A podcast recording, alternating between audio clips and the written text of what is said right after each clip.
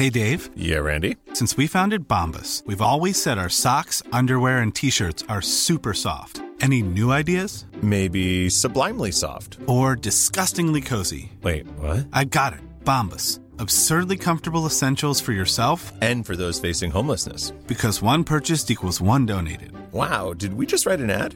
Yes. Bombas. Big comfort for everyone. Go to bombas.com slash ACAST and use code ACAST for 20% off your first purchase. Shad Magus comenta, ¿qué opinas de la solución de Fred Mosley al problema de la transformación?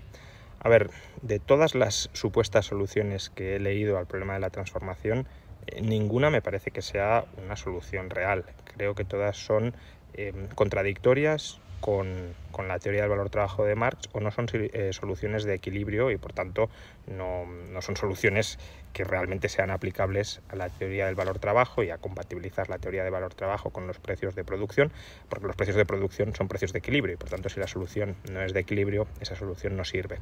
La de Fred Mosley, eh, la verdad que tengo que profundizar todavía más en ella, pero de entrada no me parece en absoluto persuasiva, porque básicamente lo que dice Mosley es que eh, Marx tomaba los valores del capital constante y del capital variable como si ya estuviesen a sus precios de producción.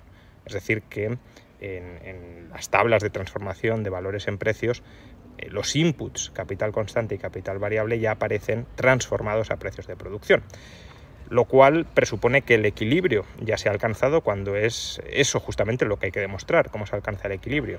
Por ejemplo, si cambia la tasa general de ganancia, eh, el precio de producción del capital constante y del capital variable debería variar.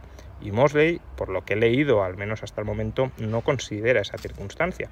Y si no la considera, pues la hipótesis de que Marx partía de valores ya transformados en precios de producción para los inputs no es una solución eh, válida básicamente porque, insisto, esos precios deberían cambiar si cambia la tasa general de ganancia y eso no sucede. Ever catch yourself eating the same flavorless dinner three days in a row? Dreaming of something better? Well, HelloFresh is your guilt-free dream come true, baby. It's me, Kiki Palmer. Let's wake up those taste buds with hot, juicy pecan-crusted chicken or garlic butter shrimp scampi. Mm. Hello Fresh. Stop dreaming of all the delicious possibilities and dig in at HelloFresh.com. Let's get this dinner party started.